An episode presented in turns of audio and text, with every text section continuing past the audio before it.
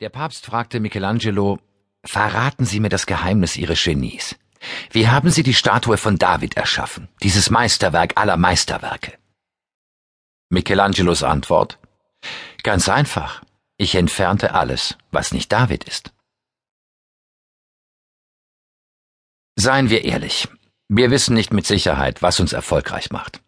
Wir wissen nicht mit Sicherheit, was uns glücklich macht. Aber wir wissen mit Sicherheit, was Erfolg oder Glück zerstört. Diese Erkenntnis, so einfach sie daherkommt, ist fundamental. Negatives Wissen, was nicht tun, ist viel potenter als positives, was tun. Klarer zu denken, klüger zu handeln bedeutet, wie Michelangelo vorzugehen.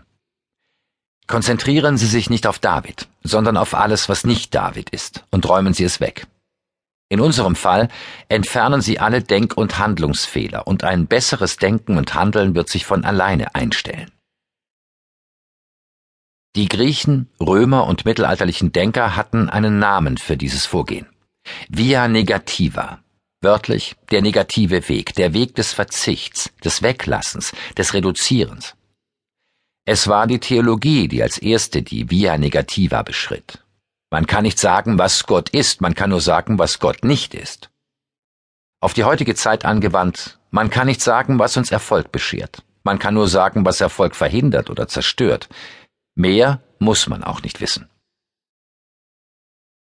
Als Firmengründer und Unternehmer bin ich selbst in eine Vielzahl von Denkfallen getappt. Ich konnte mich zum Glück immer noch daraus befreien, aber wenn ich heute Vorträge halte, aus unerfindlichen Gründen neuerdings Keynotes genannt, vor Ärzten, Vorständen, Aufsichtsräten, Managern, Bankiers, Politikern oder Regierungsmitgliedern, dann fühle ich mich ihnen verwandt. Ich habe das Gefühl, im selben Boot mit meinen Zuhörern zu sitzen. Versuchen wir doch alle durch das Leben zu rudern, ohne von den Strudeln verschluckt zu werden. Theoretiker haben Mühe mit der Via Negativa. Praktiker hingegen verstehen sie. So schreibt der legendäre Investor Warren Buffett über sich und seinen Partner Charlie Munger, wir haben nicht gelernt, schwierige Probleme im Geschäftsleben zu lösen. Was wir gelernt haben, sie zu vermeiden. Via negativa. Auf die Kunst des klaren Denkens folgt nun also die Kunst des klugen Handelns. Sie fragen, worin unterscheiden sich Denk- von Handlungsfehlern? Die ehrliche Antwort, eigentlich gar nicht. Ich brauchte einen neuen Buchtitel für die folgenden 52 Kapitel, und dieser erschien mir passend. Die Texte stammen wiederum aus den Kolumnen, die ich für die Zeit, die Frankfurter Allgemeine Zeitung und die Schweizer Sonntagszeitung geschrieben habe. Nimmt man beide Bücher zusammen, sind die wichtigsten 100 Denkfallen nun aufgedeckt. Mein Wunsch ist ein ganz einfacher. Wenn es uns allen gelänge, die wichtigsten Denkfehler zu vermeiden, sei es im Privatleben, im Beruf oder im politischen Entscheidungsprozess, resultierte ein Quantensprung an Wohlstand. Kurzum, wir brauchen keine zusätzliche Schlauheit, keine neuen Ideen, keine Hyperaktivität. Wir brauchen nur weniger Dummheit.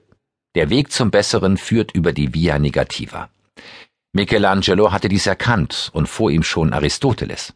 Das Ziel des Weisen ist nicht Glück zu erlangen, sondern Unglück zu vermeiden.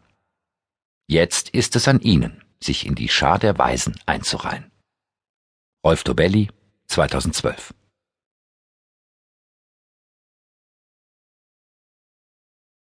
Warum schlechte Gründe oft ausreichen. Begründungsrechtfertigung. Stau auf der Autobahn zwischen Basel und Frankfurt. Belagssanierung. Ich regte mich auf, quälte mich eine Viertelstunde lang im Schritttempo auf der Gegenfahrbahn vorwärts, bis ich den Stau endlich hinter mir hatte hinter mir glaubte. Eine halbe Stunde später stand ich wieder still, wieder wegen Belagssanierung. Aber komischerweise regte ich mich jetzt nicht mehr groß auf. Neben der Straße standen in regelmäßigen Abständen Schilder. Wir sanieren die Autobahn für Sie. Der Stau erinnerte mich an ein Experiment, das die Harvard-Psychologin Ellen Langer in den 70er Jahren durchführte.